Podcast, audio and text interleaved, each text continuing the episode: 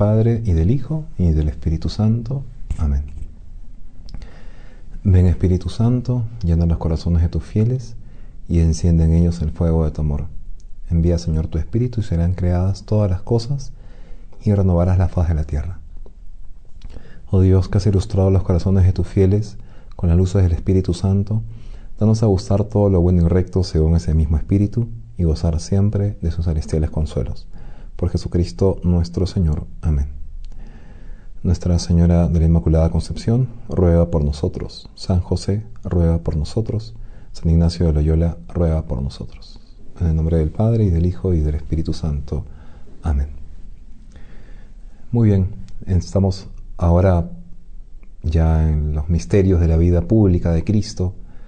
Vamos a hoy día hacer una meditación acerca de las bodas de Caná. Esto lo encontramos en el número 276, enunciado en el libro de los ejercicios, y podemos comenzar con la oración de siempre, que todas mis intenciones, acciones y operaciones sean para mayor gloria de tu divina majestad. Es decir, lo que estamos haciendo con esta primera oración es despedirle a Dios que todo nuestro ser, nuestra inteligencia, nuestra voluntad, nuestra imaginación, nuestro obrar, sea solamente para alcanzar el principio y fundamento. Y para recordar, esta, esta semana trata de conocer mejor a, a Jesucristo, para más amarle y así mejor imitarle. Bueno, Veamos eh, el, texto de San Juan, capítulo 2, del 1 al 11. Al tercer día hubo una boda en Caná de Galilea, y estaba allí la madre de Jesús. Fue invitado también Jesús con sus discípulos a la boda. No tenían vino, porque el vino de la boda se había acabado. La madre de Jesús le dijo, no tienen vino. Díjole Jesús, mujer, ¿qué nos va a ti y a mí? No es aún llegada mi hora. Dijo la madre a los servidores, haced lo que él os diga. Había allí seis tinajas de piedra para las purificaciones de los judíos, en cada una de las cuales cabían dos o tres metretas. Díjole Jesús, llenad las tinajas de agua. Las llenaron hasta el borde. Y él les dijo, sacad ahora y llevadlo al maestresala. Se lo llevaron. Y luego que el maestresala probó el agua convertida en vino, no sabía de dónde venía, pero lo sabían los servidores que habían sacado el agua, llamó al novio y le dijo, todos sirven primero el vino bueno, y cuando están ya bebidos, el peor. Pero tú has guardado hasta ahora el vino mejor. Este fue el primer milagro que hizo Jesús en Caná de Galilea. Manifestó su gloria y creyeron en él sus discípulos. Después de esto bajó a Cafarnaún, él con su madre, sus hermanos y sus discípulos, y permanecieron allí algunos días. Esta es la historia, lo que vamos a meditar. Eh, voy a seguir la meditación que hace un padre jesuita apellidado Marchetti, y él dice como, según, como siguiente preámbulo, podemos ver cómo Jesús entonces es llevado en el comienzo de su vida pública a un banquete de bodas, una fiesta grandísima en un pueblo pequeño, donde él hizo su primer milagro cambiando el agua en vino, como hemos leído. Eh, luego podemos hacer la composición del lugar, ver con la vista de la imaginación la sala del convite, qué larga es, qué ancha, preparadas las mesas, los divanes en donde se reclinaban los judíos para comer, y recostados en ellos los convidados, conforme a la costumbre de aquellos tiempos. Finalmente, la petición. Pedir luz para conocer internamente a Jesús, santificador de las bodas, para más amarle y más imitarle. Veamos el primer punto entonces, Jesús en las bodas. Jesús nos ha dado en sí mismo en su vida oculta, que ya hemos meditado, el ejemplo de dos diversos géneros de vida. pues después de pasar 12 años en el seno de la Sagrada Familia, estuvo tres días ausente para quedarse en el templo y discutir con los doctores acerca de las cosas de Dios, de las cosas de su Padre. Aquellos tres días fueron como el preanuncio de los tres años del apostolado público que estamos comenzando a meditar, en los que ya dejando su familia se va a ocupar solamente de evangelizar las almas. Y al comenzar estos tres años, quiere que renovemos eh, esa importante enseñanza. O sea, va a comenzar ahora lo que antes había prefigurado en esos tres días ausente, lo va a comenzar ahora en los tres años de predicación.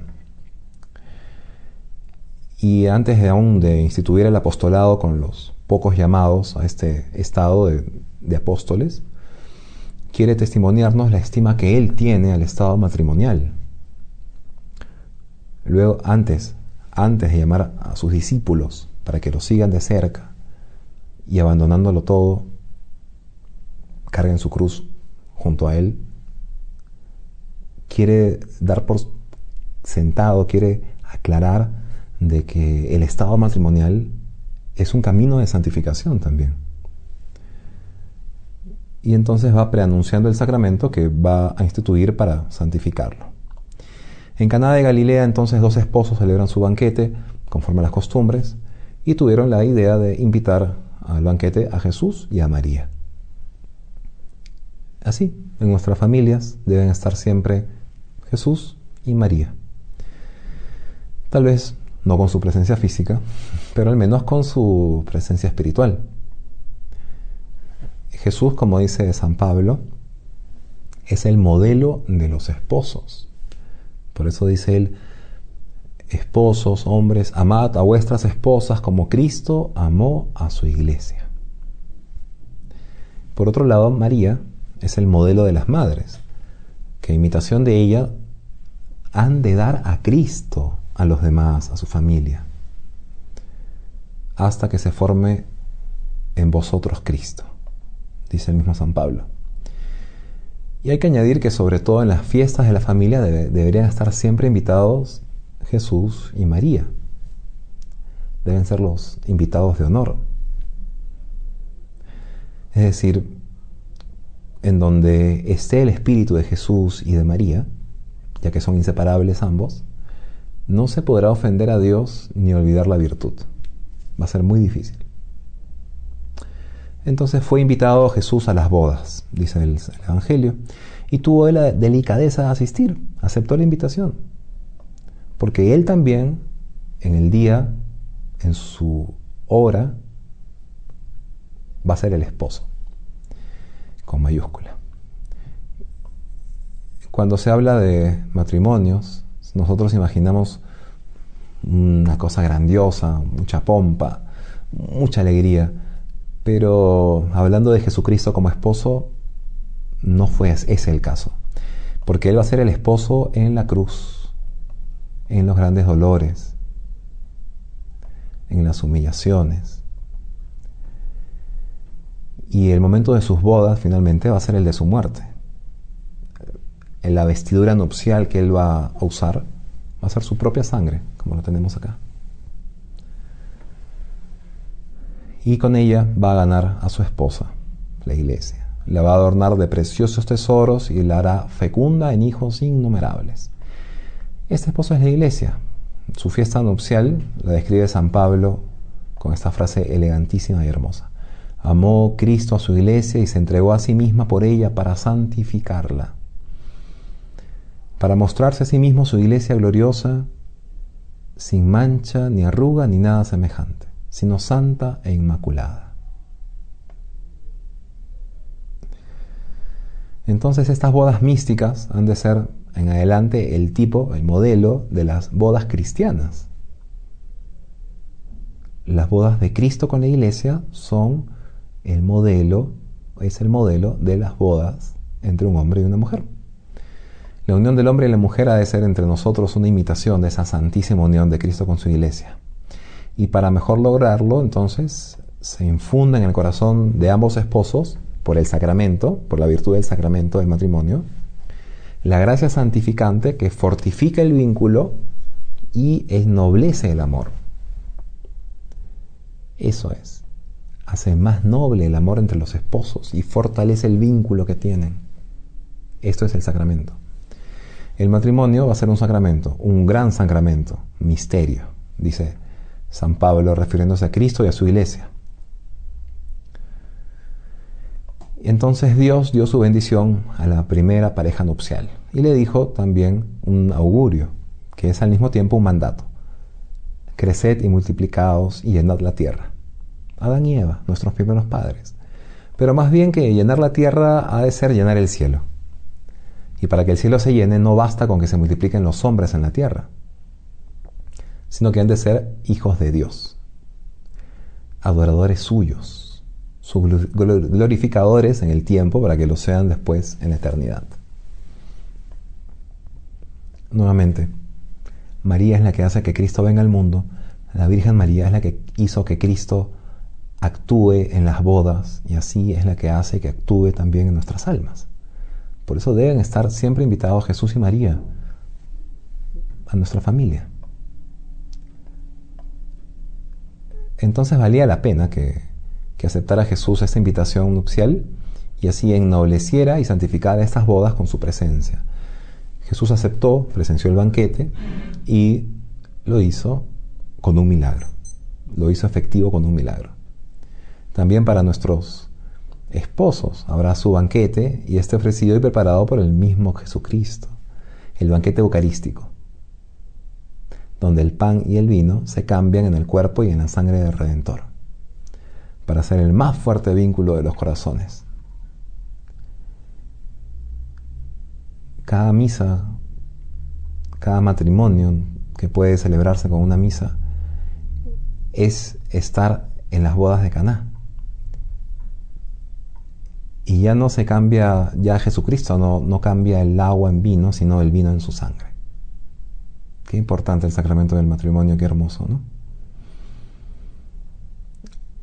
Y así dice San Pablo, ilustrado por San Agustín, como muchos granos, granos de trigo amasados forman un solo pan y muchos granos de uva exprimidos forman un solo vino, así también los corazones alimentados con ese pan y embriagados con ese vino, serán un solo corazón. Un solo cuerpo somos todos los que de un solo pan participamos, dice. Segundo punto entonces de nuestra meditación, María Santísima. A las bodas de Caná fue también invitada María y se puede decir que antes que Jesús, pues el Evangelio dice, y la madre de Jesús estaba allí y poco después, y fue llamado también Jesús. Como que se podría pensar en que sería María la que sugiriera a ambos esposos que invitaran también a Jesucristo. Ad Jesum per María, no decimos a Jesús por María. Esa es la ley. Entonces hay que darnos cuenta que María Santísima no es llamada por el evangelista, sino la Madre de Jesús. Ese es su título. Mater Jesu. Y esto con desacostumbrada insistencia. Tres veces en cinco versículos. Se podría pensar que el evangelista San Juan quiere hacer resaltar quién es esta señora. ¿Quién es esta mujer? Que después había de tener tanta parte en el milagro, porque ella fue, ella, la omnipotencia suplicante, la que logró que se realizara el milagro, aunque Jesús al inicio pareciese haberse, haberse negado. No se trata solo de la presencia de una pariente, como piensan los intérpretes, que era María, sino que se trata de aquella que había llevado en sus entrañas purísimas al Verbo de Dios encarnado, que le había dado a luz en la cueva de, de Belén, que le había amamantado con su leche virginal, que le había guardado en su infancia y adolescencia, que le había amado con dos amores fundidos en uno solo, el de hija queridísima y el de madre incomparable, y a la que Jesús había correspondido con una gracia única, su obediencia, durante 30 años. Así leíamos en el Evangelio antes, ¿no? En Lucas 2. Y era Jesús obediente a ellos. Ya con esto se puede prever fácilmente las ventajas que tenía que esté María en las bodas. María con su práctica de buena ama de casa, con su espíritu observador como buena mujer, con su delicadeza de sentimientos como buena mamá, fue la primera en darse cuenta que faltaba el vino. Se habían equivocado en los cálculos. Los comensales eran tal vez más numerosos que los que habían previsto, o había habido alguna negligencia en el encargado de preparar ese, banquete. Fuera como fuera, lo cierto es que aún no se había terminado el banquete y ya estaba faltando el vino. Una humillación tremenda por estos esposos, si llegase a pasar eso. Y cuántos motivos de queja de reproche y de disgusto en medio de tanta alegría. Pero de una mirada sola, María Santísima todo lo previó y lo quiso prevenir. Sin duda su hijo quien lo puede remediar y estaba con ella. Ella aún no le ha visto hacer ningún milagro, como dicen los autores.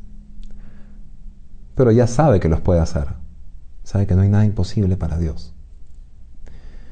Quizás aún no ha llegado la ocasión de hacerlos, pero hay que dirigirse a Él. Y entonces a Él se dirige, a su Hijo, provocándole para que lo haga. Con tan solo decirle, no tienen vino. Exponiéndole la carencia, exponiéndole nuestras heridas. Es una enseñanza preciosísima para nosotros en nuestras necesidades no solo materiales, sino mucho más espirituales. Hay que acudir siempre a Jesús porque Él quiere y puede ayudarnos. Es una bellísima forma de oración. Manifestar nuestra necesidad sin añadir nada, con sinceridad y sencillez. Como en el camino el pobre manco enseña el brazo roto al que pasa adelante, así. ¿Para qué decir dame pan? Si me ve manco ya puede entender que no puedo ganar el sustento y que me hace falta. Si tiene corazón, me lo dará. No tienen vino. A ti Jesús te toca, porque puedes hacerlo, remediarlo. Muchas veces las mismas dificultades ayudan a que sean oídas nuestras oraciones, porque Dios, que es sapientísimo y bondadosísimo, las conoce. Entonces va a intervenir quizás una circunstancia de tiempo, como en este caso, que no había llegado aún la hora de Jesús, eh, debía manifestarse a los hombres a través de milagros, porque no estaban preparados para ello, pero tal vez haya motivos más delicados entonces. Jesús había venido a glorificar a su Padre y no quería glorificar a su madre antes de terminar su misión. Oh mujer, ¿por qué me dices eso? Lo que nosotros hemos leído, ¿qué nos va a ti y a mí? ¿Qué tenemos nosotros que ver con ello? Aún no ha llegado mi hora. Esto aún no me corresponde. Así lo interpreta San Ambrosio. No es que rechace los obsequios de la piedad materna, pues ese es su mandamiento. Quien no honra a su padre y a su madre, que muera. Sino que conocía de verse antes a los misterios paternos que a los afectos maternos. Pero María nos enseña que, con su ejemplo, hay que insistir en la oración. Nadie mejor que ella conocía el corazón de Jesús. Era su hijo, era su madre, de hecho era su corazón, era su carne. Conocía la misericordia del cual estaba lleno. Y como si éste le hubiera respondido que sí, dice a los que servían, haced cuanto él les diga. Y de hecho Jesús les ordenó que llenaran de agua esos seis grandes cántaros que servían para las purificaciones. El milagro estaba ya a punto de realizarse. La petición de María había sido escuchada. El Maestro nos da, entonces, otro argumento para persuadirnos de que María Santísima es nuestra intercesora más poderosa y el canal por el que nos han de venir todos los favores y todas las gracias de Dios. Esa es la Virgen María. Es el modelo de la mamá de familia, modelo de madre de familia. Porque abre sus ojos para ver las necesidades de, sus hijos queridos. Está atenta. No piensa en ella piensa en sus hijos. Se vale de su fina intuición para descubrir aún los deseos interiores de su esposo y de sus hijos. Cae en la cuenta enseguida de lo que falta. No tienen. Se dirige entonces a Jesús con su oración insistente y confiada. Entonces pongamos nuestra confianza en la intercesión de María, que es madre y conoce muy bien lo que debe ser una madre, si lo que le pedimos es conforme a los designios de Dios, llenos de sabiduría y de bondad. Seguro que nos va a atender y nos va a dar lo que necesitamos. El tercer punto, el milagro. Nadie puede dudar de que el Hijo de Dios hecho hombre podía muy bien crear por sí mismo el vino. Es decir, sin necesidad de hacer todo el trámite con el agua, sin necesidad de hacer llenar las tinajas con agua. Porque Él con una sola palabra creó el cielo y la tierra el agua y la vid, las uvas. Dijo y fueron hechas, dice el Génesis. Pero no es esta su manera de proceder. Quiere nuestra ayuda, nuestro concurso, nuestra participación, nuestra colaboración. Quiere que nosotros hagamos lo que podemos antes de intervenir, como un buen padre, como un buen educador. Antes de que intervenga él directamente, quiere que nosotros hagamos lo que esté todo en nuestra parte. Para hacer el vino quiso que ellos preparasen el agua. Y había en la sala seis grandes cántaros, en cada, uno de los cuales cabían tres metretas, es decir, conforme a nuestras medidas, unos 600 litros en total, mucho vino. Y servía esto para las purificaciones que solían hacerse antes de la comida. Llenadlos de agua, les dice el maestro, y cosa fácil que fue ejecutada rápido. Llenaron los cántaros hasta arriba, hasta el tope, y lo que sigue es admirable. Sacadla ahora y mostrádla al maestresala. Llevarle el agua. ¿No será burlarse de él?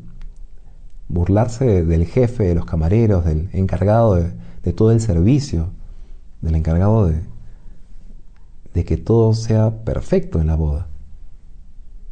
Llevarle agua. ¿No se va a molestar acaso? Estupor y maravilla. El agua se había hecho vino y nadie mejor que los sirvientes podía, podían dar de ello testimonio. Porque sabían qué cosa habían hecho. Entonces el maestro Sala solo se dio cuenta del efecto. Probó el vino y lo encontró muy bueno y se quejó al esposo de que sin él saberlo se hubiera guardado para el fin el mejor vino, mientras que conforme a las extrañas costumbres de entonces, el mejor vino se servía al principio y el más flojo al fin, cuando los comensales, saciados ya, no estaban en disposición de apreciar la calidad del vino. En conclusión, 600 litros de vino de un golpe. Excelente manera de contribuir a la alegría de la fiesta, de una fiesta nupcial. Y el mismo Jesucristo se sirvió un día de esta graciosa semejanza. La mujer cuando da a luz a un niño ya no se acuerda más de sus angustias en su gozo pues ha nacido un hombre en este mundo. Jesús se goza en anticipo de la fiesta. No serán para este mundo los niños, han de ser para el cielo, adoradores del Dios eterno, participantes de su felicidad. Si lo entendieran así siempre los padres cristianos. Queda pues que este fue el primer milagro que hizo Jesucristo y el Evangelio nos lo dice expresamente, el comienzo de sus portentos. Es simbólico y prefigurativo porque la conversión del agua en vino preanuncia la conversión de las almas. Frías e insípidas como el agua van a volverse ardientes y sabrosas como el vino. Y nadie debe haber que no vea el precioso concurso que para esto de esta transformación pueden y deben dar las familias cristianas. Como decía Marchetti, criar, dar a luz hijos para el cielo. Y esto se hace cuando Jesucristo y María están en la familia. Y a Jesús por María. María tiene que estar en la familia, nuestra Madre del Cielo, modelo de las mamás, para que Jesucristo pueda actuar luego de que nosotros hayamos hecho todo lo posible por alcanzar lo que Él nos pide, por cumplir con las cruces que Él nos presenta, por amarlas. Cuando no podamos más, acudir con más razón a la oración y pedirle que ayude a María, que interceda por nosotros, mostrarle nuestra necesidad. No tienen vino, va a decir ella. Y Jesucristo va a actuar. Terminemos con un coloquio entonces, acudiendo a la madre de familia de Nazaret, para que nos haga conocer más a Jesús. ¿Quién, ¿Quién conoce más a Jesús que María? ¿Quién conoce más a un hijo que su propia madre? Y así vamos a poder amar más a Jesús e imitarlo más. Sobre todo, imitarlo más en la familia. Imitar más este ejemplo de Jesús y María en la familia. Entender el matrimonio como es, como una imagen del amor que Cristo tiene por su iglesia, hasta dar la vida por ella. Entonces hacemos este coloquio rezando un Ave María, luego pasamos de María a Jesús para pedirle las mismas gracias que nos haga conocerlo más, amarlo más y más imitarle en la estima y en la solicitud en la familia con un alma de Cristo. Y en, con ambos, con María y Jesús, Madre e Hijo, vayamos a rezar al, al Padre Eterno para pedirle lo mismo rezando un Padre nuestro. En el nombre del Padre, del Hijo y del Espíritu Santo. Amén. Ave María Purísima, sin pecado concebida.